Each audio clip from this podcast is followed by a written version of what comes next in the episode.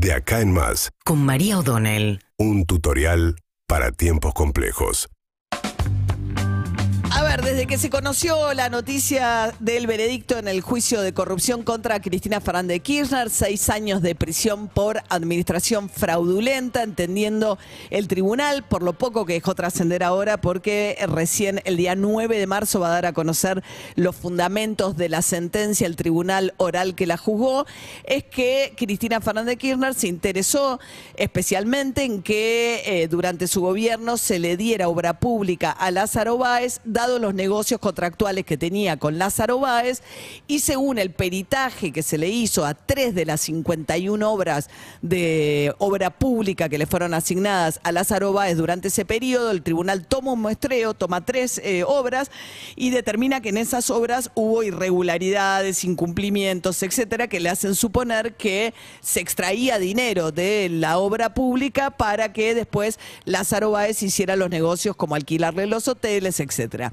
Ese es el corazón de la, de la condena, que insisto, el detalle, porque hay algo bastante desconcertante que pasó con el fallo, eh, que tiene que ver, y de hecho el fiscal Luciani ayer le dio un reportaje a Infobae eh, y apuntaba a algo que según el fiscal es una inconsistencia, que es que se absolvió a Julio Devido el ministro de Planificación. Entonces, se supone que la prueba que el tribunal ponderó fueron los famosos chats de Julio López, el secretario Obras Públicas, que sí terminó condenado,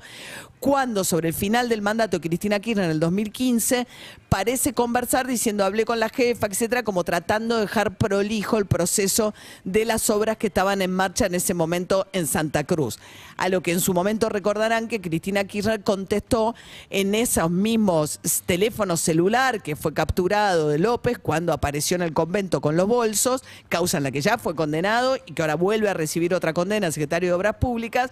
En aquellos chats, Cristina Kirchner dice, ¿por qué no tomaron los chats tan amistosos que tiene también con Nicolás Caputo, el hermano de la vida de Mauricio Macri, dueño de una de las principales constructoras del país que después vendió? Pero entonces, de esos chats aparentemente se toma el tribunal para mostrar que Cristina Kirchner personalmente se involucra en eso.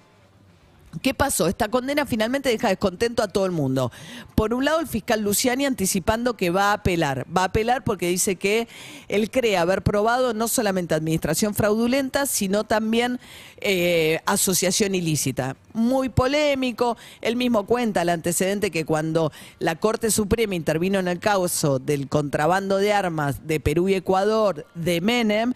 acusado en su momento el expresidente de formar parte de una asociación ilícita, la Corte da a entender que no se le puede aplicar a un gobierno electo democráticamente, por más corrupto que sea, una figura que se utiliza para organizaciones mafiosas, que previamente, digamos, que preparan, hubiese sido como que antes de llegar al poder, previeron toma- la toma del poder para realizar múltiples delitos.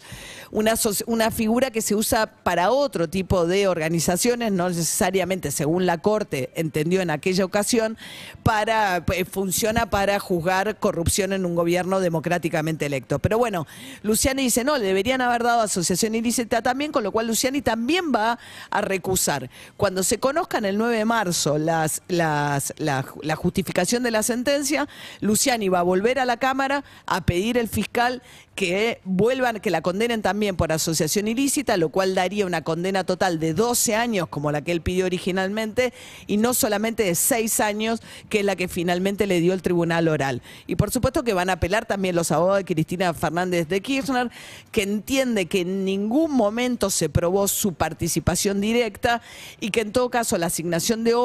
no le corresponde en la Administración Pública Nacional a la figura de la presidenta, sino en todo caso al jefe de gabinete y que las asignaciones se hacen mediante el presupuesto que aprueba el Congreso. Con esos argumentos va a ir Cristina Kirchner, que básicamente lo que hace es una defensa política también, ¿no? Argumentando que lo que buscan es su proscripción, ha sido condenada a inhabilitación perpetua, hay una demanda económica también que el tribunal oral ordena el decomiso de de bienes de Cristina Kirchner y Lázaro Báez por hasta 82 mil millones de pesos. También hay una demanda civil que ahora rehabilitó la Corte Suprema de Justicia de la Nación pidiéndole que haga un resarcimiento al Estado por la obra pública que supuestamente Lázaro Báez no terminó o no completó o por la cual cobró sobreprecios, razón por la cual siguen en marcha estas apelaciones. Cristina Fernández Kirchner, de todas maneras, frente a lo que ella considera una persecución política, un lofer, dice, yo me bajo, no me van a prohibir competir, yo decido no competir, y anuncia esto que fue una bomba política, francamente, incluso dentro de su propia fuerza política, que es que no va a ser candidata a nada. Están todos recalculando que esto lo que esto significa, tanto en el frente de todos como en la oposición, porque despeja una de las grandes preguntas respecto a qué iba a pasar el año que viene en las elecciones. Eh, bueno, Cristina Kirchner ha dicho, y ayer el Cuervo de la Roca dijo, a mí me parece que es una decisión indeclinable. De todas maneras, el lunes va a ser la primera aparición pública en un acto formal de Cristina Fernández de Kirchner, que se defendió después de que se conociera la condena con esa larga presentación que hizo a través de redes sociales, pero va a ir un acto con expresidentes, Rafael Correa, también condenado por corrupción en Ecuador, país al que Correa nunca más pudo volver, porque si vuelve corre el riesgo de que lo metan preso, va a estar también con Evo Morales y con Alberto Fernández, ahora están bastante más cerca y ahora sí va a haber una movilización de parte del PJ de la provincia de Buenos Aires, distintos sindicatos, el día lunes cuando sea la primera aparición de un acto político Cristina Fernández de Kirchner después de la condena que dio a conocer el tribunal oral que la juzgó. Seguimos en Instagram y Twitter. Arroba Urbana Play FM.